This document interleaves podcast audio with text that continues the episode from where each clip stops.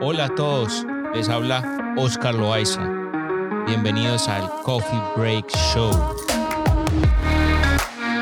Un podcast para todo aquel que se considere un soñador y sabe que es diferente al resto de la sociedad.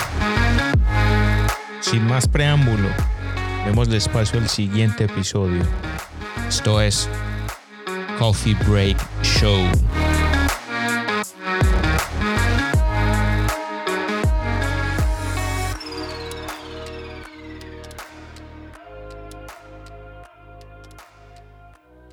Hola mi gente, ¿cómo están? Un saludo, bienvenidos a todos nuevamente a un episodio más del Coffee Break Show, un podcast presentado por quien les habla Oscar Loaiza.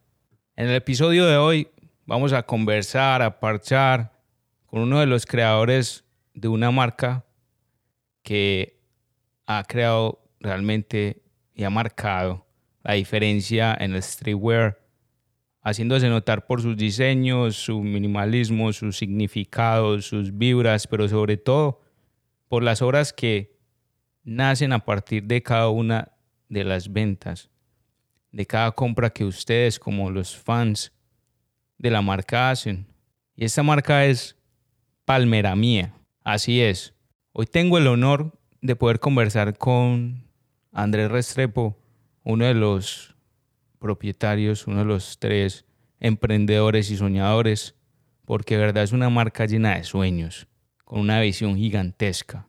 Es un placer tener a Palmera Mía en el Coffee Break Show. Así que, Andrés, hermano, bienvenido al Coffee Break Show. ¿Cómo estás, parce? ¿Qué más, Oscar? Excelente, hermano. Muchísimas gracias por tenernos acá. Es un honor pues que nos hayas invitado y compartir tu espacio eh, de, todos los soñadores que, que vamos por lo nuestro. Qué bueno que estás acá presente, honrando, disfrutando la vida y compartiendo tu voz, tu pensamiento y sobre todo tu tiempo en este podcast, brother. De verdad que agradezco eso. Eso es lo, más valioso que tenemos, nuestro tiempo y el poder brindar nuestro conocimiento y la, la forma en que vemos las cosas y lo que pensamos para compartirlo con, con toda esta audiencia. Así que antes de continuar, quiero decirle a todos los oyentes que me pueden encontrar en Instagram como arroba oscarloaiza1111 y que recuerden suscribirse al podcast en las diferentes plataformas, especialmente en Spotify y en Apple Podcasts. Y no olvides darnos 5 estrellas.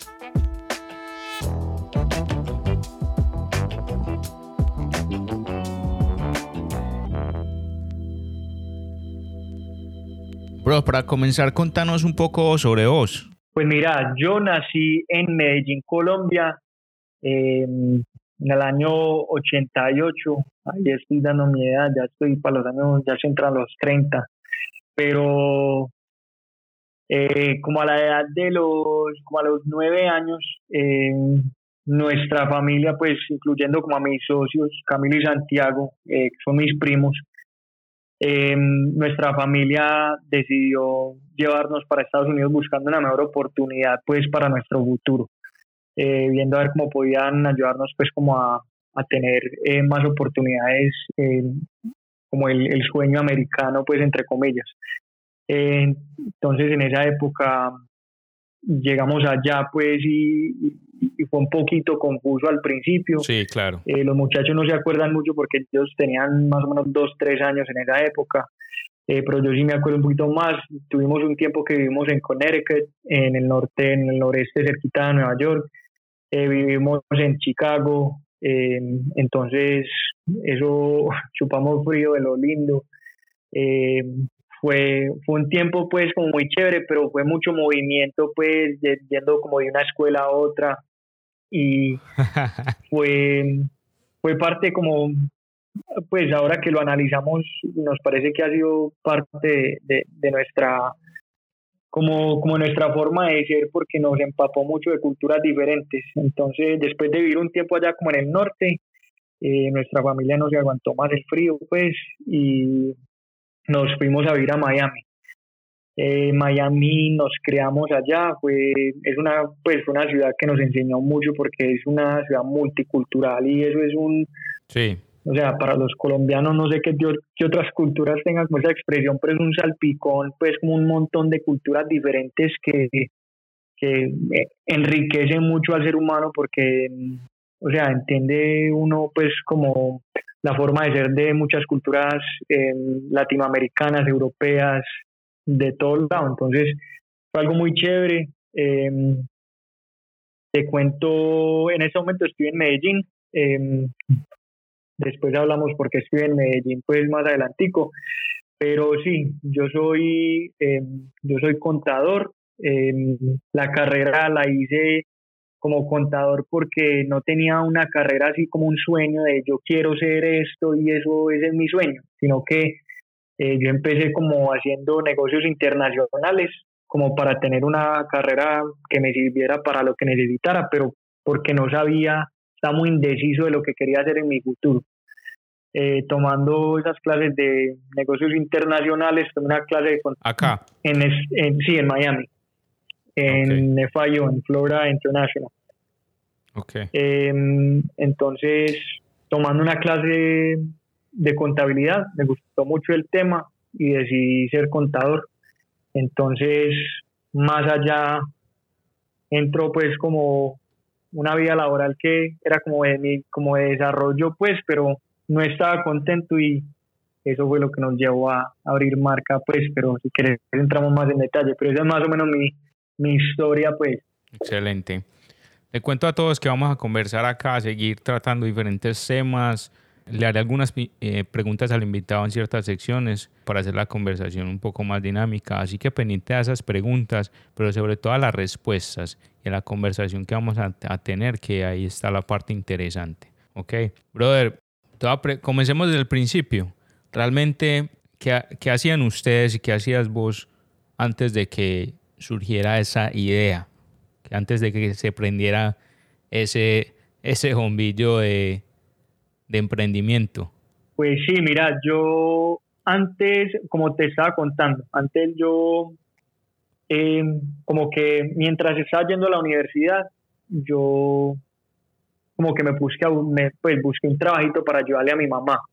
Em, con pues con por el lado financiero ella en ese momento pues como que no tenía un trabajo muy bueno cuando yo estaba empezando a ir a la universidad entonces yo tenía que buscar la forma de, de rebuscármela pues entonces eh, me conseguí, yo empecé a trabajar como desde los 15, 16 años, cuando podía, pues como en los veranos, eh, poco a poco iba viendo me conseguía mi platica para ir ahorrando, para ir comprando mis cositas.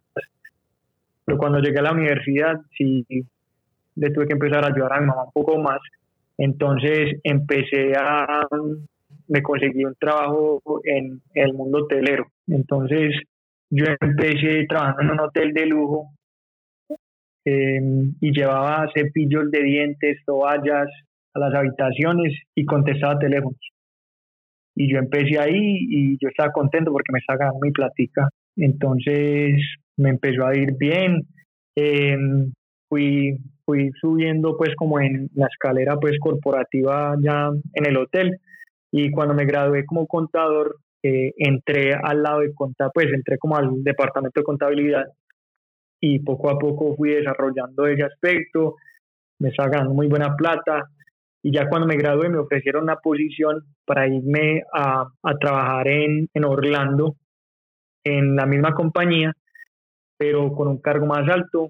Em, estaba en ese cargo, aprendí muchísimo porque estaba a cargo de proyectos capitales, pues Em, estaba a cargo de, de restaurantes, de, del tema de, de habitaciones, de, de, muchas cosas y tenía que mantener a todo el mundo dentro de un presupuesto. Pero eso fue un, o sea, un recorrido muy teso porque eso fueron, ese, ese recorrido que te cuento del hotel fueron ocho años. Entonces yo empecé, como te digo, de llevar cepillos de dientes y toallas a las habitaciones, a trabajar contestando los teléfonos, después a pasar a recepción, después a ser supervisor de recepción y ahí fue que pude empezar a entrar a, contabilidad. Entonces, eso, como era un hotel de lujo, también me enseñó en el tema pues de recepción y ya cuando era supervisor y muchas cosas, me enseñó como a, a tratar a la gente, porque allá iba mucho, era un hotel como muy privado, iba mucho influenciador, mucha celebridad. Entonces, Sí. también aprendí. Atención al cliente. Exacto, no solamente atención al cliente, sino que aprendí a, a manejar a estas personas como por un lado muy humano, porque yo notaba que, que estas personas llegan ahí, todo el mundo era como, como con mucho interés o como tratando los diferentes y la mayoría de ellos se sienten mejor cuando uno los trata como un ser humano, pues los trata bien y, y tienen conversaciones humanas y no los trata porque esa gente iba como de vacaciones y antes quería escaparse como de, de su día a día. Entonces, eso fue que algo, algo que después nos ayudó también en la marca eh, cuando empezamos a desarrollarla y a interactuar con, como con influenciadores. Entonces, eh, mientras estaba ahí trabajando en el hotel, como te digo, me estaba ganando muy buena plata, o sea, llegué al punto de tener apartamento nuevo, carro nuevo y yo estaba súper contento cuando me dieron esa posición nueva en Orlando. Sí. Pero el problema ahí es que, parce, el estrés me estaba consumiendo. Las horas tan berracas que estaba trabajando, era muy loco el tiempo que le estaba dedicando a eso y yo soy muy de tener muy tiempo para mí como, como persona, hacer ejercicio, comer bien, muchas cosas y hasta me estaba afectando en la salud. Te estaba consumiendo. Entonces, exacto. Entonces yo, yo dije, no, yo tengo que hacer algo al respecto y yo siempre era buscando como proyecticos, yo siempre he sido así, de tener como proyectos adicionales pues a lo principal que estoy haciendo. Entonces, en un momento dado, eh, mis primos que en ese momento están trabajando en, en el mall también en tiendas de o sea, uno trabajó un tiempo en Náutica, después en Kipling, después trabajaron en Walgreens, otro trabajó en, en varios lugares, pues así como de, de retail y pues como de, de tiendas del mall. Y, y ellos estaban como en la misma situación de casualidad, ellos estaban como, como que están ahí en la universidad, están pasando por lo mismo de que no, querían, no sabían qué estudiar en la universidad, no estaban contentos en el trabajo. Entonces yo como ya estaba como más, ya tenía más experiencia en el mundo de los negocios, eh, por todo el, tras, pues como todo el recorrido que había tenido en el mundo hotelero, eh, ellos un día me dijeron que, que bajé de Orlando a Miami y me dijeron, hey Pipe, mira, porque mi nombre es Andrés Felipe, entonces me dicen Pipe. Entonces me dijeron, Pipe, mira, eh, nosotros tenemos esta idea, ¿a vos qué te parece? Nosotros a ellos siempre, a, to, a nosotros tres siempre nos ha gustado mucho como el mundo de, de, la moda, pues, pero, pero pues como de vestirse bien de una manera muy, muy chévere. Entonces... ¿Dónde nació ese gusto? ¿Por vivir, a, por vivir en los Estados Unidos? Yo creo que fue, yo creo que fue esa, eh, eh, lo que te estaba diciendo ahorita, precisamente como esa, esa experiencia de vivir en Miami, que había como tantas culturas y uno ve como tantos estilos chéveres. Sí, sí, sí, total. Entonces uno va desarrollando con su propio gusto. Entonces los muchachos nos llegan y me dicen, hey, Pipe, mira, eh, ¿a vos qué te parece esta idea?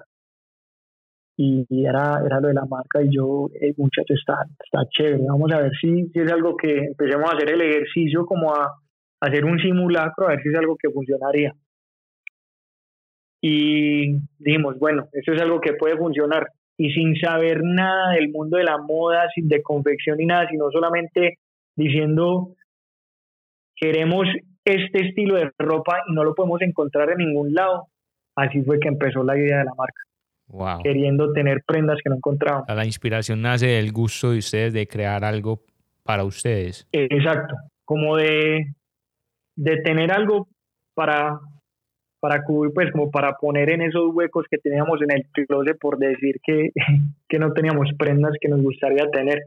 Todos los negocios nacen con una pregunta que cada emprendedor debe responderse y es, sí. ¿qué necesidad voy a satisfacer? ¿Verdad? Esa es una pregunta eh, en el proceso de, de construcción de, de una marca. ¿Qué necesidad voy a satisfacer? Pero lo que noto mucho con lo que me estás diciendo es que qué necesidad me estoy satisfaciendo yo mismo también. Y sobre todo partiendo de, de una marca de ropa. Porque si te está satisfaciendo una necesidad de verte bien, de sentirte cómodo, de lucir algo que, con lo que realmente te hace sentir bien, eh, inmediatamente vas a transmitir eso. Y yo creo que es primordial. Primero eso antes de que se piense en satisfacer la necesidad de otra persona. ¿Verdad? Exacto. Y, y tienes razón, por ahí empezó, pero también tuvimos ese momento de conversación. Bueno, esto es lo que queremos hacer nosotros, pero el gusto de nosotros sí es algo que nosotros, pues, que, que pensemos que, que va a ser algo que a la gente le va a gustar también, porque al final del día está bien si hacemos cosas para nosotros, pero si no las compran, hasta ahí llega el negocio.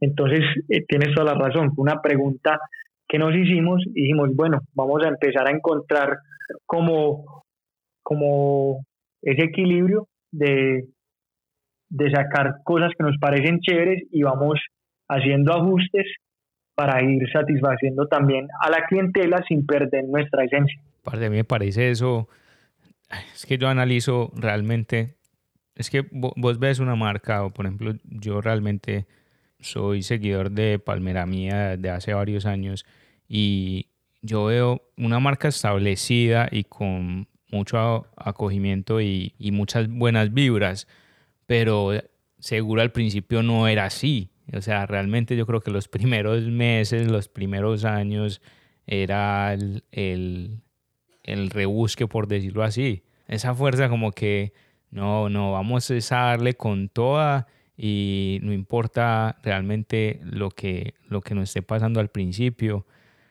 ¿Cómo? Yo quiero que vamos a hablar, vamos a hablar más adelante cómo fueron esos primeros años o esos primeros meses y qué pasó por sus mentes y cómo lograron dominar eso. Antes de eso, contanos un poco de dónde nace el nombre Palmera Mía. Mira, Palmera Mía fue una parte del proceso y te empiezo ya por ese lado también empezamos con el tema de, de, ser empresario, que eso, eso es algo que, que trae sus obstáculos y uno se imagina las cosas de una manera y, hay que trabajarle a las, a las metas y a los sueños, pero también hay que, uno también poco a poco va desarrollando como esa habilidad de, eh, ¿cómo te digo? Como de trabajarle a obstáculos que, que se presentan. Entonces, cuando nosotros iniciamos la marca, la marca originalmente se llamaba Palm Era, era dos palabras. Eh, nosotros le empezamos a ver el potencial a la marca desde un principio y dijimos, hagamos registro de marca eh, para que no nos vayan a copiar y si nos copian podamos, tengamos una forma de responder. Entonces empezamos a hacer eso, registramos el logo y el nombre y, una combinación de los dos para estar bien protegidos. Entonces esto iba muy bien. Cuando ya teniendo por ahí cuatro o cinco meses la marca, eh, porque esos procesos de registro de marca se demoran mucho. Eh, imagínate que nos llegó una carta del abogado diciéndonos que nos habían hecho una objeción al nombre de la marca. Y a mí se me fue el corazón ahí, yo dije, no, y entonces aquí que no toda esa plata que le o sea, porque esas, esas cosas son caras. Y yo dije, ahora qué vamos a hacer con esto, y nosotros esta marca que la empezamos a punta de ahorros tan temprano nos están resultando cosas así. Entonces nos pusimos a ver más en detalle.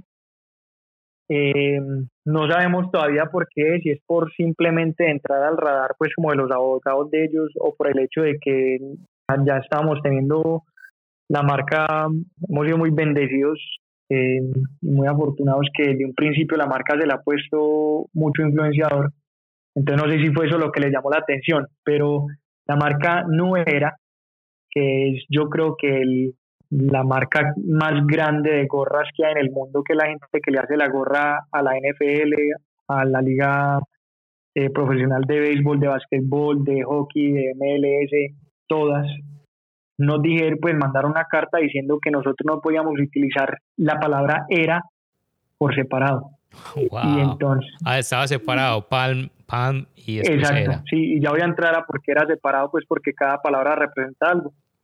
Entonces, eh, fue, fue algo pues que dijimos, uy, esta compañía tan grande, esta gente nos va a comer y qué vamos a hacer pues en esto. Pero entonces después como que dijimos, bueno, vamos a pensar en, en vez de enfocarnos en el problema, vamos a enfocarnos en cómo podemos conseguir, pues, cómo podemos llegar a una solución. Sí. hablando con el abogado, nos dice que, el, que para que tomaran el caso, ya que era contra alguien, una compañía tan grande, solamente para que aceptaran el caso nos cobraban 10 mil dólares. Y de ahí en adelante nos cobraban por hora, eh, por las horas que le tenían que dedicar al caso. Sí. Entonces nosotros dijimos, no, ¿cómo vamos a hacer esto? Pues nosotros no tenemos ese tipo de plata. Entonces, dimos, como que lo llevamos a lo más básico y en esos momentos, como lo que más se estaba reconociendo era la gorra, y la gorra únicamente tiene el logo adelante, y el logo sí había pasado el tema de registro de marca, sí. nosotros dijimos, pues en este momento, como palmera es una palabra tan común en español, conseguir una página que diga palmera.com es muy difícil. Entonces, desde un principio, redes sociales, Facebook, Instagram, Twitter, eh, la página, la tienda virtual, todo es Palmera Mía. Entonces dijimos, la gente que eh, hasta el momento nos conoce es por el logo, aprovechemos y cambiemos el nombre a Palmera Mía y ese dinero que hubiéramos gastado en abogado lo utilizamos en sacar una nueva colección, pues. Y llegamos a un acuerdo por medio del abogado de que íbamos a cambiar el nombre a pesar de que los abogados nos decían, usted lo más seguro es que ganen el caso, pero si ellos están jodiendo por eso, lo más seguro es que es muy posible que hagan lo que muchas compañías grandes hacen. Cuando tienen una piedrita en el zapato, lo que hacen es que, o sea, ganaste esta demanda, pero entonces se pone una demanda por otra cosa pendeja y es más gastadera de dinero. Entonces... Claro, y es algo grande, sí. Exacto, entonces dijimos, no, cambiemos el nombre y entonces ahí fue que, o sea, ahí fue que se, se, se creó el nombre Palmera Mía completo. Entonces, ahora te explico qué significa cada parte del nombre. Entonces, la parte de palm, que representa palmera en inglés, eh, representa la frescura de las prendas y, y, como la esencia de la cual nos, nos basamos con muchos de los, de los diseños que hacemos, eh, que son como diseñados para el ambiente y el clima de Miami. Excelente. La parte de era representa una, una nueva era de concientización que creemos, queremos crear para todo el mundo de que hay mucha necesidad alrededor de todo el mundo y que todos podemos ayudar un poco y la forma que nosotros ayudamos es que utilizamos 10% de utilidad para ayudarle a, a, como a comunidades que no tienen acceso a agua potable. Wow, increíble. Sí, y la parte de mía lo que representa es como, como esa, esas raíces latinoamericanas que tenemos nosotros. Entonces, el mía, de mía, de la palabra en español, si tú dices palmera mía, entonces es palmera tuya. Sí. Si yo digo palmera mía, es palmera mía. Y así, entonces es la palmera de todo el mundo. Y, apropiación. exacto. Y la, y la otra parte de mía, más estadounidense, representa que son las iniciales de Miami, que fue la, la, la ciudad que nos vio crecer. Ah, padre, excelente. Es, no, es que da gusto escuchar todo esto y, toda, esa, toda esa historia detrás de que alguien pueda ver simplemente leer Palmera Mía, pero realmente qué hay detrás. O sea, no es solamente que salió un nombre y ya, pero el impacto y toda la historia que hay detrás es increíble.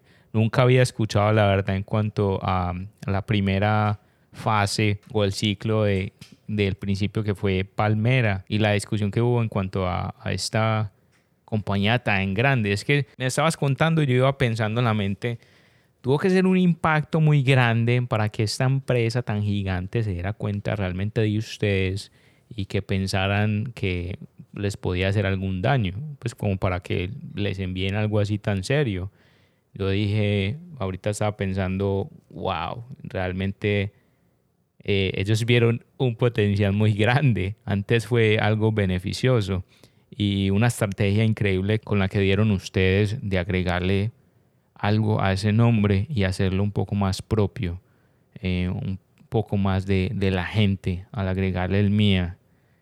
Y me parece increíble. Otra cosa que quisiera que le contaras parte a la, audiencia es eh, acerca del logo. Es un complemento limpio, minimalista, de frescura, como vos decís. ¿Cómo nació ese logo? Eh, a la misma vez que el, que el nombre o, o fue algo realmente diferente? Pues mira, fue algo, nosotros desde un principio sí queríamos que fuera algo que representara a Miami, porque hay muchas marcas de streetwear que salen de, digamos, Los Ángeles, de Nueva York, pero Miami no tiene una marca de streetwear que, que la represente. Entonces nosotros queríamos como, como, tener eso, como te digo, eso, algo que representara a Colombia, pero representara a Miami también. Pero teniendo esas raíces como en Miami, queríamos que representara pues como, sí teníamos la idea de que queríamos ser, que fuera algo como una palmera o algo así. Eh, y si se devuelven como a las publicaciones de Instagram, yo creo que fue hace dos años y medio, algo así, hicimos una publicación de TBT en la cual pusimos como una ilustración de un logo. Eh, cuando estaban, eso sí, se le doy el crédito totalmente a, a los muchachos, eh, que ellos fueron los que hicieron el logo. Entonces, em, la idea era tener como algo que representara Miami y, y, en esa foto, en esa ilustración que mostramos, se ve como como más o menos la idea que tenían de lo que querían que fuera, pero no, o sea, se ve que estaba demasiado simple, no se veía bien, y lo que queríamos nosotros era que fuera representativo, pero que también fuera un logo icónico. El sueño es de pronto llegar a, ahí en algún momento, ¿me entendés? Pero digamos, uno ver como un Nike, vos sabes que el chulito es Nike. Vos ves las tres rayas, vos sabes que es Adidas. Vos ves la manzanita, sabes que es Apple y no tiene, o sea, no tiene nada escrito. Entonces nosotros quisiéramos, creamos un logo que hablara por sí mismo, que vos lo veías y vos decís, ah, palmera mía. Entonces queríamos algo que llamara la atención, pero que fuera así tirando minimalista y, y que representara pues como el estilo de ropa que queremos, que nos, o sea, que queríamos sacar y que pues que ese es como uno de los enfoques de nosotros cuando estamos pensando en cosas nuevas, que es un tipo de diseño al cual nosotros le llamamos elegancia simple. Entonces, queríamos que representara eso. Es increíble, realmente. Es que cualquier persona que realmente ve el logo en, en, en la calle, en cualquier lugar, realmente sabe que es Palmera Mía. Simplemente con el logo. Y es algo que, que están creando ustedes y lo crearon desde el principio. Y lo que acabaste de mencionar, la importancia de realmente dar a reconocer el significado de un logo. Como lo hacen marcas tan grandes como Nike, Adidas y muchas otras. El logo de la palmera parece increíble y a mí me gusta mucho, mucho ese logo y soy, soy fan de los diseños minimalistas más que las cosas realmente llenas de gráficos o de colores y que me distraen. Soy fan número uno de este tipo de diseños y mm, creo que son muy llamativos para, para muchas personas, tanto para hombres como para mujeres. Así es, sí, sí, como te digo, o sea, nosotros somos muy, muy de eso y, y si en algún momento tienen la oportunidad de venir a ver la tienda acá en Medellín, en el área de Provenza, verán, o si la quieren buscar online también, que hemos hecho publicaciones en Google y todo, ven que también la, la tienda representa esa, pues como ese aspecto de minimalismo que no es, no tiene muchas cosas, pero queremos traerle algo a la gente que, que se sienta cómodo, que sea un espacio chévere, que se sienta fresco y que, que sea muy agradable en general. ¿Cuál es la, mencionanos de una vez cuál es la dirección del, de la tienda o en qué parte de, de Provenza está ubicado.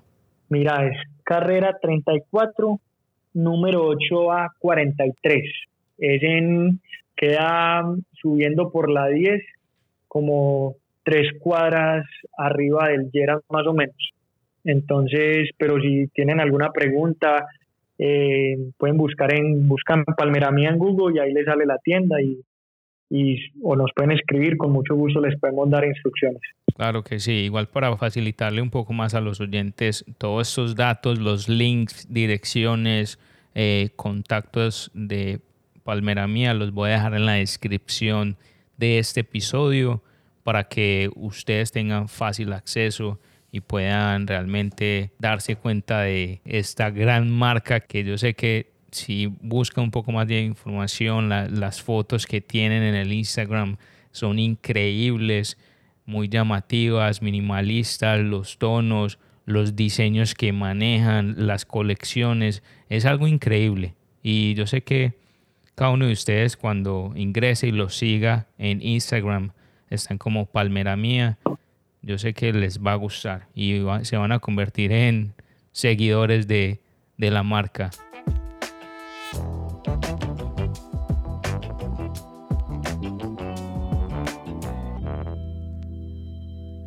Contanos, parce, cómo hacen para crear una colección nueva. ¿Qué pasa por sus mentes o en qué se basan ustedes para, para crear algo nuevo? Pues mira, ese, esa pregunta nos la hacen mucho y nos parece que a mí siempre me ha parecido una pregunta muy curiosa porque cuando me pongo a pensar en eso a fondo, no tenemos una respuesta definida pero sí tenemos como unos puntos de énfasis y pues como unos lugares a, a los cuales vamos como a buscar inspiración.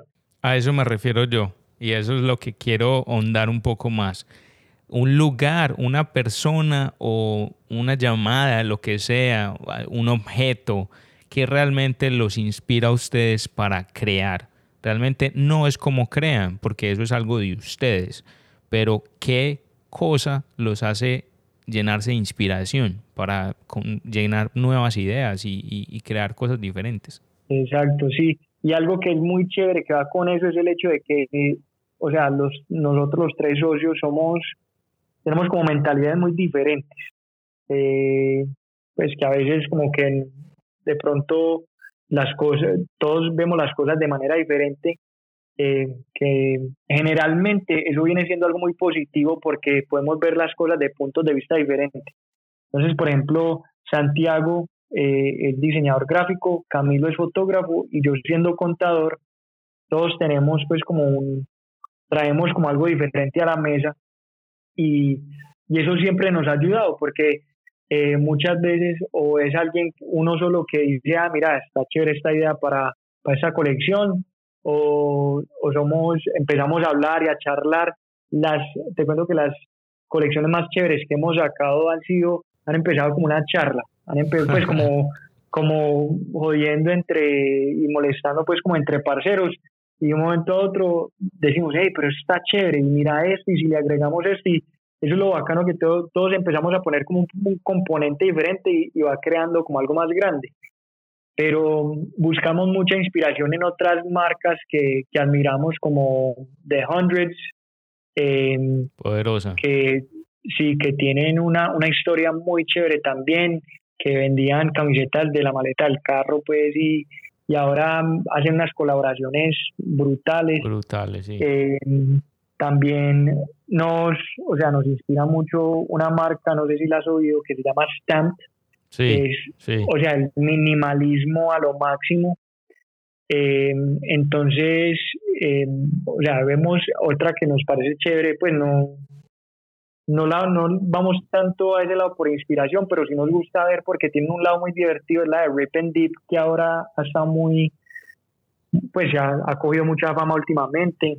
Sí. Eh, entonces, es como una, una mezcla de todo eso. Em, a veces nos inspira la música, algo que nos inspira mucho es la naturaleza. Em, la frescura, sí. Eso, se, eh, nota en las prendas y en todo, en el diseño, todo, siempre. Eh, exacto, entonces siempre estamos buscando como inspiración así, siempre estamos como buscando como maneras diferentes de hacerlo. Como te digo, no tenemos una forma definida, pero algo que sí hemos notado es que em, este tema de estar sacando colecciones frecuentemente puede ser algo que como que de vez en cuando a uno se le, se le frena la inspiración y la creatividad y hemos notado que cuando lo tratamos de, pues como cuando lo estamos forzando mucho, se vuelve mucho más difícil.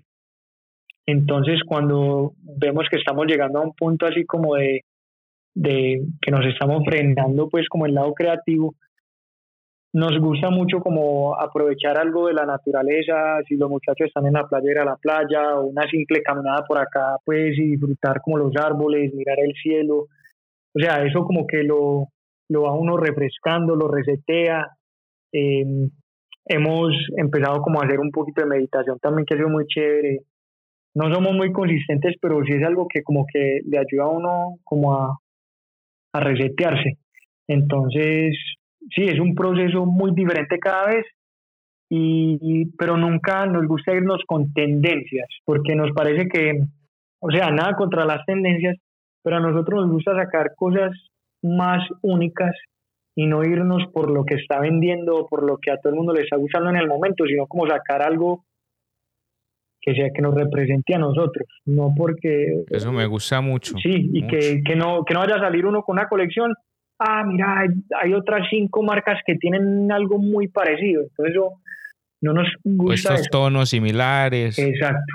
Entonces, eh, si son cosas que miramos, estudiamos otras marcas, nos inspiramos de colegas, hasta de marcas locales también, pero, pero sí, es un proceso muy diferente cada vez y algo que, que sí hemos definido que nos ayuda mucho es hacer algo que le llamamos los mood boards, o sea, como un tablero de, de ambientar la colección. Entonces ahí empezamos poniendo como los colores que nos gustaría utilizar, prendas parecidas a, la que, a las que queremos hacer, Em, como eh, paisajes que se parezcan a lo que estamos haciendo, un juguete que tenga como un motivo parecido, un, un cover de un... Brainstorm, como una lluvia de, una lluvia de ideas, pero enfocando más como en esto hace lo, la colección, entonces cogemos un cover de un álbum de música, o sea, muchas cosas las vamos poniendo y entonces vamos armando como ese tablero y ese tablero es que nace la idea de la colección.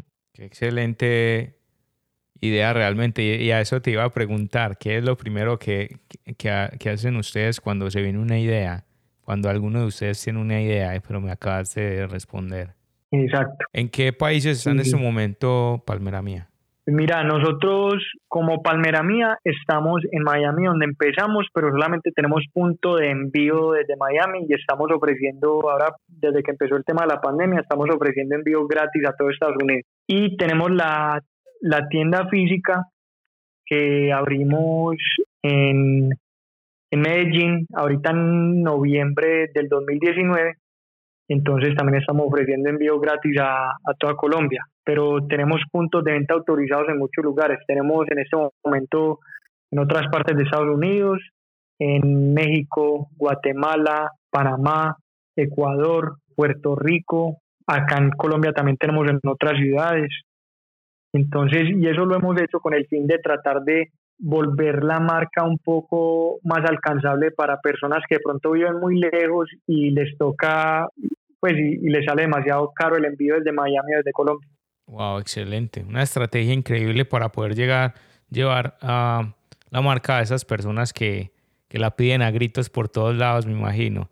Y es realmente para algunas personas se les dificulta o la piensan, la piensan dos veces por el tema del envío, no por el costo de las prendas, sino por el tema del envío y que estén realmente trabajando en, eso eh, es increíble, increíble, aunque realmente eh, es algo cultural, no sé, eh, hablándolo por, por Estados Unidos, que mm, la mayoría de las personas las compras las hacen online. Realmente ir a visitar una tienda ahorita, pues bueno, no, no mencionando por, por, el tema de la pandemia, pero visitar una tienda física, eh, no sé cuál sería el porcentaje, pero yo creo que las compras serían un 80%, un 70% puedo decirlo, y 30% visitar la tienda. Entonces, el que ustedes estén trabajándole también a la parte online, los descuentos que están haciendo y los envíos gratis, yo creo que favorecen mucho al público y, e incrementa ese gusto por, por la marca y el apego que la gente eh, adquiere por algo que le gusta. Así es, sí, sí. Es algo que, pues, y como te digo, pues este tema de, de las ventas online se ya es algo que se mueve mucho en Estados Unidos y, y es algo que se, o sea, estamos, pues, somos muy afortunados de haber ya desarrollado ese aspecto un poco eh, porque acá, hasta acá en Colombia, en Latinoamérica, donde no está, es un tema que la gente está como tan acostumbrada a comprar por ese medio, durante la pandemia es lo que nos ha ayudado a mantenernos a flote, a seguir saliendo adelante y la gente se ha ido ajustando a eso, a que las compras son así, porque si no, no tienen forma de comprar. Parce, algo que ha beneficiado mucho es que las compras por internet, las compras online en Colombia eh, específicamente, es algo, yo digo que no nuevo de que puedes comprar algo online, pero que es confiable realmente o es una cultura que se está incrementando en Colombia, porque unos años atrás, 5 o 10 años atrás, de verdad que se genera una desconfianza muy grande para hacer una compra online, pero ahora es algo muy común eh, y eso lo están, yo creo que esparciendo estas empresas de, domicilios, de, de estos restaurantes de comida y ciertas empresas grandes de entregas que están trabajándole a, ese aspecto online porque ven un potencial muy grande y que ha venido creciendo en otros países, en Europa, en Estados Unidos y, que incluso, inclusive todavía hay personas temerosas de hacer compras online en Colombia porque las he escuchado, incluso amigos. Pero lo importante es saber qué se está comprando y si conoces la marca realmente o la fuente, no hay ningún problema de utilizar las herramientas que, provee este sitio web para comprar. Y yo personalmente he hecho compras de eh, Palmera Mía utilizando, porque hay dos sitios web y es, bueno contarle a, a las personas, a los oyentes, que si usted está en Estados Unidos, utilice el website que es para Estados Unidos, pero si usted está en Colombia, utilice el de allá para que realmente pueda adquirir ese descuento ahorita de, del envío gratis. Y también hay ciertas diferencias en cuanto a colecciones, ya que por, por inventarios, me imagino, físicos, hay diferencias entre las dos, pero la invitación es esa, a que chequen los dos websites dependiendo de dónde están ustedes y se acerquen a, la tienda que está ubicada en el sector El Poblado para que tengan una experiencia mucho más profunda en cuanto a todo lo que rodea Palmera Mía. Contame, brother, una palabra, en una palabra, sé que es más difícil, pero, pero es mejor así. En una palabra, ¿qué te ha traído Palmera Mía a tu vida? Para mí, Palmera Mía o sea, el regalo más grande que me ha dado es aprender a ser más agradecido. Es como gratitud sería la palabra.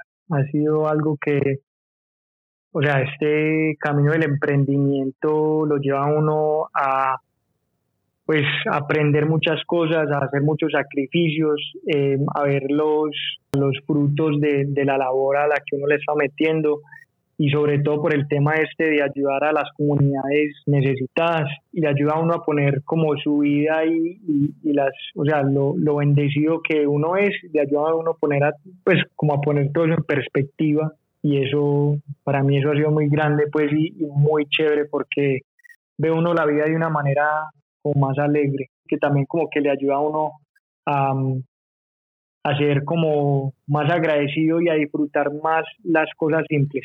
Hagamos un poco de énfasis en algo que acabas de mencionar, bro, y es el 10% de las ganancias son usadas para ayudar a las comunidades sin acceso a agua potable.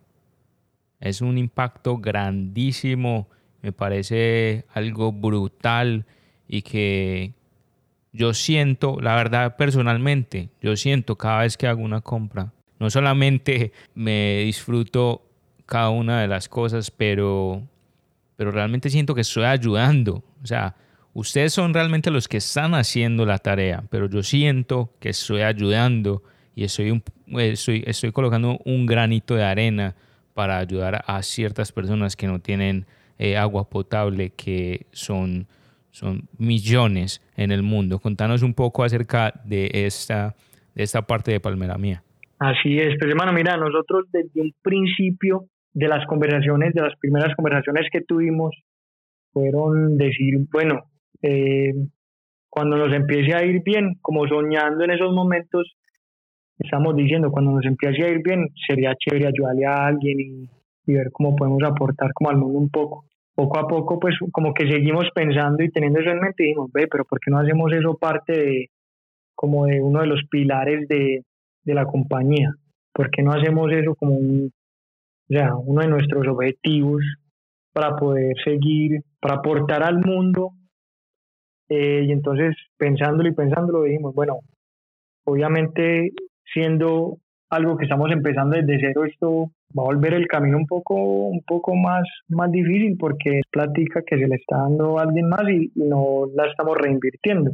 Pero siempre hemos sido fieles creyentes de que si nos está yendo bien, muy chévere poder ayudarle a la gente necesitada porque el hecho de que te esté yendo bien es una bendición. Entonces, em, al principio empezamos con este tema de donación, donando a una organización en Nueva York que se llama Charity Water. Ellos hacen proyectos en, como en el área, en áreas de África, en áreas de como de Singapur y Tailandia y unos en Centroamérica. Sobre todo pues buscan como las áreas más vulnerables y bueno, pero entonces ellos solamente reciben eh, como los, las donaciones y ellos te garantizan que 100% de la donación es utilizada para los proyectos relacionados con el agua. Y eso era lo que nosotros queríamos, que fuera una compañía totalmente transparente que nos garantizara eso. Empezamos por ahí, pero siempre con las ganas de poder como ayudar directamente y ir a estas comunidades para verlos como las necesidades que tienen en sí, no solamente decir, ah, yo metí plata y ya ayudé, sino que decir, ir a conocer a esta gente y, y bueno, y sentirlo como más de corazón. Entonces, eh, poco a poco fuimos buscando pues otras organizaciones y una vez en Colombia, perdón, en Miami, vimos que una organización eh, que ayudaba acá en, en Colombia iba a ser una carrera, una 5K, de una carrera de 5 kilómetros. Eh, y todo, pues como las entradas, todo el dinero que se recabara de las entradas y, el, y de los refrescos que vendían ahí, los iban a, utilizar como para una causa de eso. Y nos pareció muy chévere, fuimos a ver qué nos parecía, participamos en la carrera, interactuamos con ellos y nos dimos cuenta de lo que estaban haciendo, que era precisamente, eh, o sea, estaban ayudando en el lugar que nos había inspirado a ayudar precisamente con ese tema del agua. En ese, en ese tiempo, el 2015, que estaba empezando la marca, nosotros nos dimos cuenta que alrededor de 15 mil niños en La Guajira, Colombia, se murieron eh, con temas relacionados con o por falta de agua o por tema de no tener agua potable, eh, pues como accesible. Y nos pareció algo súper triste ver que, pues, que nosotros no sabíamos de este tema y por estar buscando, pues, como causas fue que nos dimos cuenta y ver que gente de nuestro país está muriendo así, pues de una manera tan, o sea, tan masiva. Sí. Entonces, por eso escogimos esa causa, llegamos al tema este pues de la carrera, vemos que ellos estaban ayudando allá y dijimos, no, empecemos a aportar a esta, a esta organización. Y no solo eso, sino que ellos también buscan voluntarios para que los voluntarios sean los que vayan y hagan los proyectos. Entonces, Em, decidimos em, planear para ir a nuestro primer viaje de ayuda en noviembre del 2017. Y fue algo que, o sea, fue como curioso, pero chévere, que vuelve al tema esto de, de gratitud que digo yo, que he aprendido mucho el tema de ser agradecido. La semana que fuimos a, a ese viaje para ayudar a las comunidades fue la semana de acción de gracias. Entonces nos pareció muy significativo eso, estuvimos allá con las, cuando llegamos a la comunidad, es una comunidad indígena, nos recibieron los niños con un baile, wow. el líder como de la tribu súper, o sea, ni siquiera habla español, habla una, un idioma de, de los guayú que se llama guayunaiki. Entonces, Dialecto de ellos. Exacto. Entonces tenía pues como traductores hay personas que, que, son como, se mantienen como más en la ciudad, pero son de la comunidad. Wow. Eh, y nos mostraron todo lo que estaban haciendo. Nosotros en ese, en ese viaje ya fuimos a esa comunidad que le habían hecho un molino de viento que les extrae agua eh, para, pues, de, de un, eh, pues, de un pozo subterráneo. Un pozo. Exacto. Porque normalmente ellos tenían que, o sea, son comunidades que, que tienen que caminar tres y cuatro horas en un día para conseguir un balde de agua. es algo, y normalmente eso le queda, es una labor que le queda a los niños y a las, y a las mujeres, porque normalmente los hombres están trabajando de alguna manera para poder, eh, pues como tener un, apoyo para su familia. Eh, entonces, o sea, son nosotros lo que vemos que, o sea, tú en ese momento te puedes parar, ir al baño, abrir la llave y tienes agua. Sí. Y te imaginas todos los días tener que, que caminar tres, cuatro horas para hacer eso. Y el hecho de que eso es algo que hacen las mujeres y los niños, significa que los niños no pueden tener una educación, que el hecho de que hay tan poquita agua, no pueden tener jardines, eh, los animales que tienen normalmente son muy poco nutridos. Entonces, el hecho de uno poder llevarle agua a una comunidad significa mejor nutrición, eh, un cambio en educación potencial, el hecho de que las mujeres pueden tener como, pueden aportar más de alguna manera, porque muchas veces estas comunidades guayú eh, lo que hacen es que hacen hamacas o bolsos tejidos y, viven mucho de eso, entonces significa que pueden tener como un poco, pueden trabajar y amar más a su forma de ingreso. Entonces se abren muchas puertas dando una sola solución. No es tan simple como dar el agua, pero del agua pueden salir muchas cosas. Entonces, fue una experiencia muy chévere. Fuimos como con la idea de que íbamos a ayudar mucho y nosotros ah, vamos a ayudar a esta gente. Y lo que nos pareció más chévere fue la experiencia que ellos nos dieron, que hasta nos invitaron a quedarnos en la comunidad una noche en, en hamaca y eso es en la nada, o sea, es a 45 minutos de la carretera más cercana y nos quedamos ahí esa noche y nos contaron historias y, o sea, nos hicieron sentir súper especiales y, wow. y, el, y la sonrisa que tienen y la energía que tienen todos ellos, a pesar de lo poco que tienen, te enseña mucho. O sea, su sola actitud hacia la vida y el, y el querer sonreír y disfrutar y, y hacer lo mejor de cada día es, o sea, es algo muy chévere porque muchas veces nosotros en nuestro mundo tan tecnológico nos enfocamos mucho como en, en cosas que de pronto no valen la pena o que no son tan importantes y eso momentos así te ayudan a, ver que la vida no es solamente, o sea, que la vida es mucho más de eso y que hay que disfrutar más lo simple, las cositas pequeñas. Parce, por, por pensamientos y por lo que acabas de decir, por personas como vos, es que me motivó mucho más de, llevar estos mensajes, estas formas de pensar, estos paradigmas a todo el mundo, porque soy partícipe de ese pensamiento y de esa, yo digo que es una ideología de, de vivir agradecido, partiendo de ahí, vivir agradecido de la simpleza, de las cosas mínimas para realmente ser feliz. Yo siempre he declarado que la felicidad es una decisión cada uno de nosotros decide ser feliz, no importa dónde estemos, con quién estemos y las cosas que tengamos. Pero si cada uno de nosotros vive y la base de, nuestro corazón y nuestra mente está en el agradecimiento, yo creo que ahí está la felicidad. Y cuando decidimos eso, el resto de las cosas que, que queremos lograr en la vida, todo va llegando en su momento. Pero la base está en el agradecimiento y qué bueno saber que no solamente vos, pero, pero estoy totalmente seguro que la marca está basada en el agradecimiento y en crear vida, porque el agua es vida y para ustedes puede ser algo común y algo de todos los días o mensual de las ayudas que están proveyendo a estas comunidades, pero es algo mucho más profundo, están evitando que una persona muera realmente.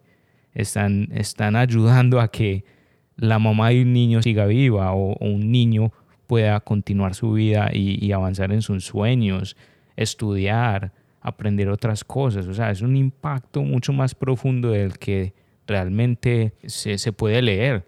Se puede leer en, en Instagram. 10% de las utilidades son usadas para ayudar a las comunidades sin acceso al agua, pero, pero ¿qué hay detrás de eso? Es el significado es más profundo. Y lo que acabo de decir es realmente muy importante. Vivir con el sentimiento de agradecimiento de lo que tenemos, de lo que estamos rodeados. Eh, yo, yo termino acá y yo tengo mi celular, tengo, tengo comida, tengo agua, tengo un montón de cosas que realmente se vuelven comunes, pero son más importantes que muchas otras cosas, que realmente es algo mínimo, porque se vuelve común. Al igual que también quiero mencionar y que es muy importante, y es que se vuelve común el estar rodeado de, un familiar, del, del esposo, de la esposa y de los hijos, y se vuelve algo común. Y es algo que se notan las personas, qué tan agradecidos son, cómo se nota realmente ¿Cómo está respondiendo usted a sus familiares, a las personas con las que usted vive o a sus amigos? ¿Cómo usted habla con ellos? ¿Cómo usted les responde? Es qué tan agradecido está usted, qué tanto aprecia la vida. Porque así como están ellos acá o así como estamos nosotros hablando acá, puede que mañana no lo estemos. Y es que la vida no la tiene comprada nadie realmente y en cualquier momento nos podemos ir. Cuando cada uno de nosotros se da cuenta de eso y lo mantiene presente en su mente, es cuando realmente, eh, así, así lo veo yo y así quiero que lo vean ustedes. Cuando yo realmente adquirí ese pensamiento de que aquí estamos y puede estar, estamos vivos ahorita, pero mañana no sabemos realmente, es cuando yo adquirí ese, esa conciencia de agradecimiento y de disfrutar las cosas simples y desde allí, desde ese momento, realmente solo han venido eh, éxitos y cosas buenas a mi vida. Y ustedes mismos, los oyentes, acaban de escuchar por palabras de, de Andrés, por palabras de Palmera Mía, que todo está basado en el agradecimiento y en lo que estamos dando. ¿Qué estás dando para, para recibir? Y me parece increíble, Parce, lo que nos acabas de contar. Y realmente agradezco eso. Y es una parte clave de, de Palmera Mía. Brutal. Así es, y los invito también, o sea, muy chévere lo que acabas de decir.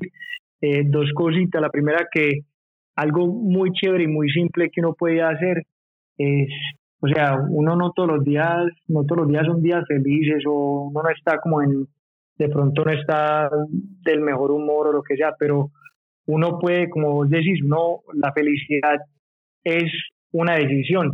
Si vos por la mañana decidís despertarte y empezar con agradecimiento, o sea, antes de hacer cualquier cosa que uno tiene como la tendencia a, a se despierta y coge el teléfono a mirar los mensajes, notificaciones, lo que sea, que en vez de hacer eso sacas 10 minuticos y, y, sos agradecido y, o sea, y te sentás a, a pensar en todo lo que tenés tan chévere en la vida y todas las bendiciones que tenés eso te ayuda a empezar el, día con una perspectiva muy, muy chévere y con una sonrisa. Y lo otro que les iba a, les iba a decir, en ese momento no lo están haciendo por, por el hecho, pues por el tema de la pandemia, pero ahí mismo que todo esto termine, ellos van a seguir con los proyectos.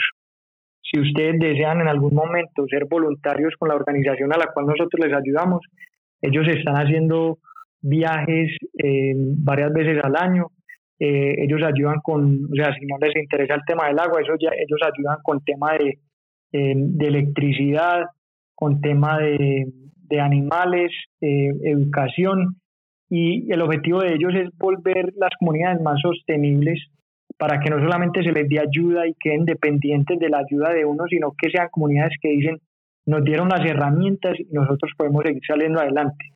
Entonces, si les interesa, la organización se llama Nueva Life en Instagram aparece como Nueva Life ORG. Eh, les pueden escribir. Eh, como les digo, ellos, o sea, si no tienen, allá van, a veces van odontólogos, doctores, van de todo, pero, o sea, alguien que no se, no tenga ningún, o sea, ninguna habilidad así, pues, digamos, súper profesional, no tiene que ser ingeniero, no tiene que ser nada, con el tiempo de que quiera dedicar su tiempo y, y ayudar a una buena causa, o si de pronto quiere hacer una donación pequeña para ayudar a una de estas causas, lo puede hacer también. O grande. Así también. O donación grande. Todo es bien recibido. Así es. Depende de, de, su estado realmente. Ni siquiera depende de su estado. Si usted tiene y quiere, hágale. Bienvenido sea. Así es. Y como te digo, como, como te digo que nosotros siempre buscamos como las organizaciones que sean organizaciones transparentes. Ellos tienen un tipo de donación que es para sus gastos administrativos y para sus trabajadores, pues como de la organización, para que todo funcione bien. Pero las donaciones que da, si tú decides donar a la organización, 100% de ese dinero es utilizado para las causas. Entonces ellos también son muy transparentes con todo ese tema. Y si tú vas a una... ánimo de lucro. Exacto, a uno de estos viajes pues, de ayuda y tú quieres ver detalles de cómo se utilizó el dinero que entró, ellos te dan los detalles. Son muy, muy transparentes. Brother, ¿por qué crees vos que ha crecido tanto la marca en Colombia? Sabiendo que comenzó en Estados Unidos, eh, ¿cuál fue ese momento que apalancó a Palmera Mía y entró con toda en Colombia. ¿Qué fue ese momento exacto que marcó la historia en Colombia? Pues mira, eh, yo creo que el paso inicial a eso fue el hecho de que la persona, o sea, la primera persona, el primer influenciador, pues el primer artista que apoyó a Palmera Mía fue Nicky Jam. Entonces nosotros decimos que ese man es como el padrino de la marca. Em, él lo hizo, o sea, de, o sea, de corazón. Eh, se ponía pues las prendas, nosotros poco a poco fuimos desarrollando pues como un poco de amistad con él y dicen cuando pues como que lo íbamos poniendo al día con las prendas, pero fue una época en la cual Nicky Jam eh, estaba empezando a renacer y a, revivir su carrera en Colombia y los colombianos le cogieron mucho afecto. Eh, entonces, como que esa afección, pues como ese, ese amor que le cogieron a él, lo, yo creo que le ayudó a crecer mucho su seguimiento acá y como él se está vistiendo tanto la marca, eso ayudó mucho. También fue el hecho de que como es un país que nosotros conocemos, eh, también empezamos a buscar puntos de venta autorizados acá en Colombia. Entonces, como te digo, le volvimos la marca bien alcanzable a la gente para que ellos pudieran hacer sus compras. Y yo creo que eso también ayudó bastante a impulsarla acá, en, en, pues en todo Colombia en general y en Latinoamérica. Brutal, la estrategia, eh, yo creo que se, se, nota ahora que trajo los mejores resultados y mm, ya diste un, un consejo grandísimo con lo que acabas de mencionar para las personas que quieren eh, crear sus marcas o tienen sus empresas, en realmente crear colaboraciones y darse a conocer, no solamente está la publicidad en televisión o en sus redes sociales, pero realmente en ser sociable, en el voz a voz y en dar a conocer lo que hay detrás de, de cada una de sus marcas eh, es lo especial y lo que hace apalancar, diría yo. Así es, y yo creo que por eso uno tiene que ser, o sea, cuando, cuando va a hacer algo así de emprendimiento, la idea es hacerlo como con de corazón y que le nazca a uno, porque muchas veces la marca, por ejemplo, para nosotros, la marca, nosotros sentimos que nos representa quiénes somos y muchas veces nos han ofrecido como formas de presentar la marca de maneras que de pronto pueden ser como entre comillas virales o pueden llamar más la atención, pero a nosotros nunca nos, nos ha llamado con la atención irnos por el camino fácil, digamos, y nos gusta, o sea, queríamos y siempre que queremos que la marca represente como esa imagen que, que vemos y obviamente haciendo ajustes porque uno tampoco puede ser como terco y, y, y como no, no hacer ajustes y ir pues como evolucionando, pero sí se trata como de eso, de, de uno, o sea, cuando, que cuando uno hable de la marca o pues como de su proyecto, que sea como hablar de uno mismo porque lo representa uno tanto, es lo que quiero decir. ¿Qué recordás vos para esas personas, estos emprendedores que nos están escuchando? tienen ideas increíbles, pero no las han llevado a la acción. Cuando estaban comenzando, aparte del nombre, del logo y todas estas ideas, hay algo que a muchas personas las puede poner a pensar y es cómo realmente, dependiendo del país eh, donde estén, o ustedes que comenzaron acá, cómo realmente seleccionaron, es decir, nos vamos por, por este tipo de, de camisetas, por esta tela, nos comenzamos acá y, y nos quedamos acá. Es decir, conozco muchos emprendedores que se pegan o yo creo que se estancan pensando de que no, es que yo no comienzo hasta, inclusive acá, conozco amigos de que han comenzado, están comenzando sus marcas y no las han comenzado, pues no han realmente sacado las cosas al público porque no han conseguido eh, lo que quieren en cuanto a telas, en cuanto a diseños, o quién les diseñe, o quién les haga esto o aquello. ¿Qué le puedes vos recomendar o un consejo a estas personas? Pues mira, a mí, a nosotros al principio, nosotros tuvimos muchos momentos así, de decir, bueno, esto sí va a funcionar, no va a funcionar. Como te digo, nosotros no sabíamos nada del tema de confección, del tema, pues como el tema técnico de cómo se hace una prenda que lleva un estampado.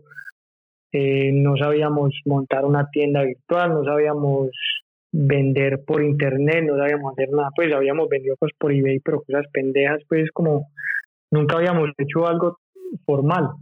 Y, y a nosotros siempre queríamos sacar algo, pero de buena calidad.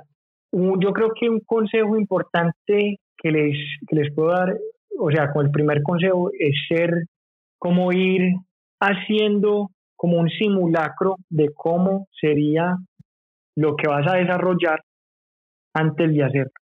Porque eso te va dando idea de si te va a gustar, qué es lo que requiere, qué, qué o sea, qué actividades estarías haciendo, eh, necesitas ayuda de alguien más. O sea, antes de meterle dinero, como hacer ese simulacro de entender qué es todo lo que requiere ese emprendimiento al que vas a entrar y tratar de, de, irse asesorando. Mira que nosotros de pronto no sabíamos hacer de todo, pero muchas cosas que, o sea, que no sabíamos hacer, las aprendimos a hacer en YouTube, eh, por videos instruccionales o por personas que nos enseñaron. Y mira que, o sea, no sabíamos, nosotros tuvimos un tiempo también que, como te digo, queríamos sacar calidad, pero no encontrábamos que nos hiciera las prendas. Conseguimos a alguien que nos asesorara eh, y nos asesoró, pues fue una gran ayuda pero también fue algo que fue un chapuzón muy de agua fría al principio, porque te cuento por qué. Porque imagínate, para nuestra primera colección nosotros no teníamos audiencia, nosotros no teníamos clientela establecida, no teníamos nada. Nuestra primera colección consistió de 10 productos, pues de 10 referencias. Dos gorras, sí. ocho camisetas y en total mil productos, 100 de cada, un, de cada referencia. Nosotros, ¿cuándo íbamos a vender eso? Eso fue, o sea, eso fue, aprendimos corriendo, o sea, nos, nos saltamos gatear y caminar, pues, porque dijimos, ahora ya tenemos este inventario, a ver quién lo va a vender, porque si no se vende, entonces como sacamos una nueva colección.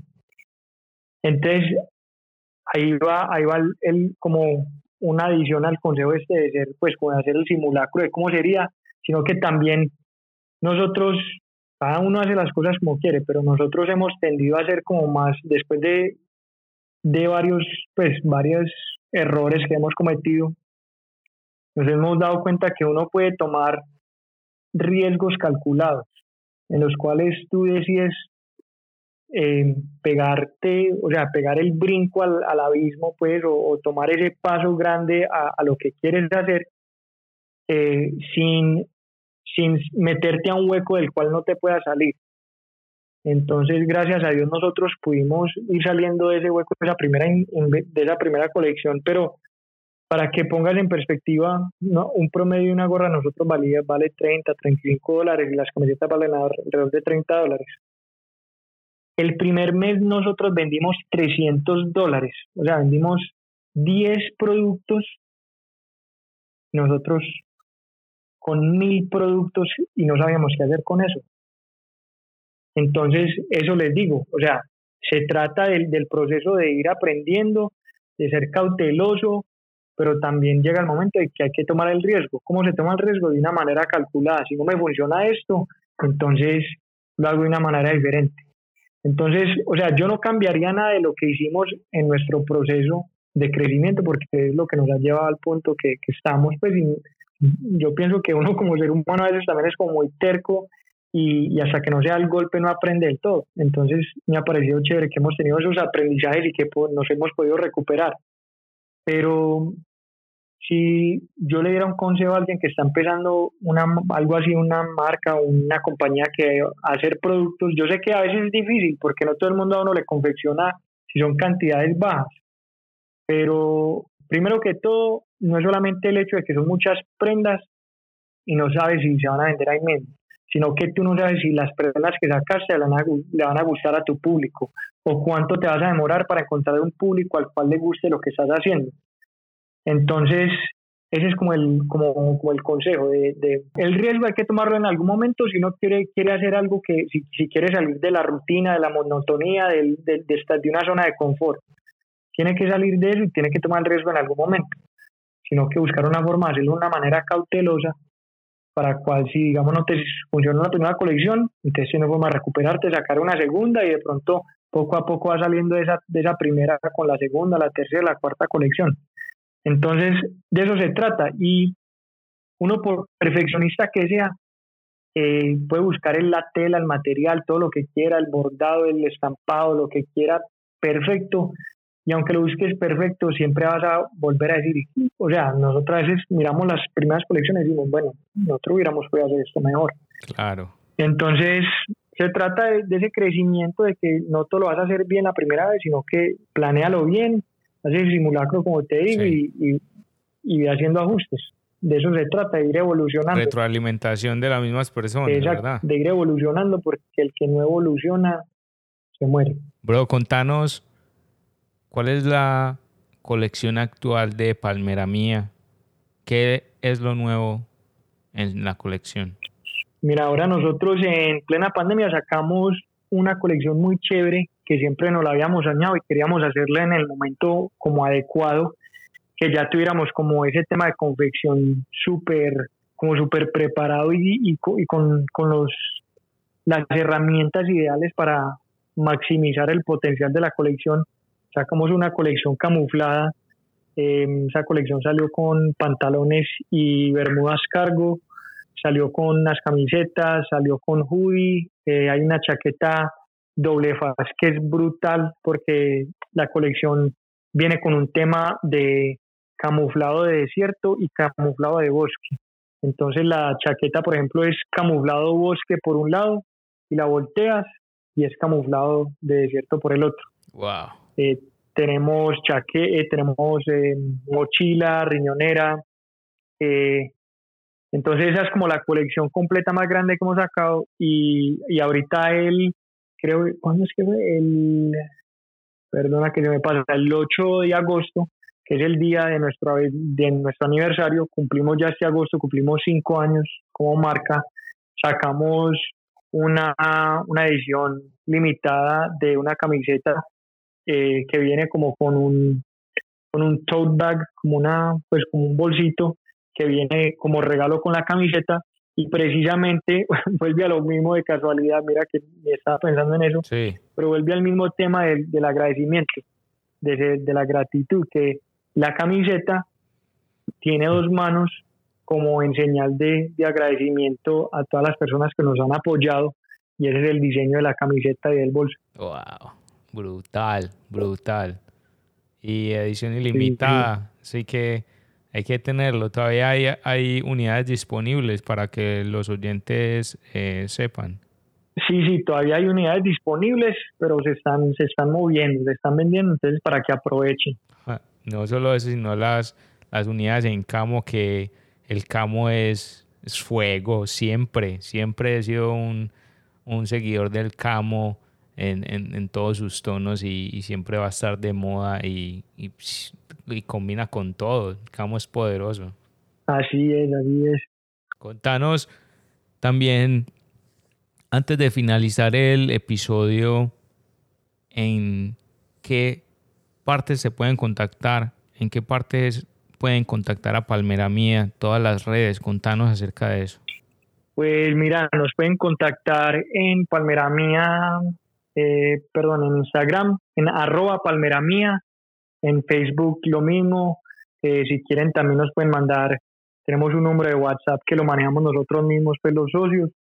eh, nos pueden escribir al WhatsApp y, o sea, sean emprendedores, sean cualquier cosa, nosotros siempre somos como muy abiertos a, que si tienen alguna pregunta o si quieren algún consejo, eh, con mucho gusto estamos muy dispuestos a, ayudar y somos muy fieles creyentes de que em, a nosotros nos ayudaron en momentos personas que no tenían por qué ayudarnos, que están en, pues como en partes muy chéveres de su carrera, no tenían por qué ayudarnos y nos ayudaron y a nosotros nos gusta como hacer lo mismo, ayudarle a personas que de pronto están buscando desarrollar lo suyo, eh, nos gusta pues como darles la mano. Eh, esto se trata de que en el mundo hay muchas formas de crecer y hay mucha hay mucho comercio como decimos esta torta es muy grande y hay un pedacito para todo el mundo entonces nos gusta compartir conocimiento eh, no nos gusta dar la receta entera porque eso también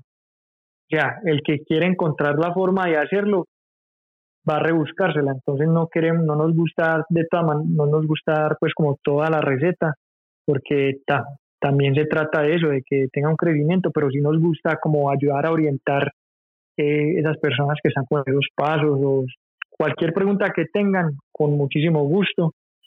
Y, y como les digo, nosotros nos mantenemos muy activos como personalmente respondiendo mensajes también, entonces si tienen preguntas por redes y por WhatsApp, a la orden. Excelente, mi hermano. Clave lo que acabas de decir y muy valioso. ¿Tenés algo más para decirle a las personas, a los oyentes que nos escuchan antes de, despedirnos? Pues a mí siempre me gusta decirles que, no dejen de soñar. O sea, yo, como les digo, yo la historia que les estaba contando de yo estar, tener apartamento nuevo, carro nuevo, cuando estaba en mi trabajo, pues de ejecutivo, lo que fuera, tenía todas las cosas materiales que siempre me había soñado, pero no tenía la felicidad. En cambio ahora no me estoy ganando lo mismo, pero estoy desarrollando mi proyecto, mi sueño y vemos el potencial que, que lleva las cosas y vemos el fruto de todo el trabajo que le metemos a todo.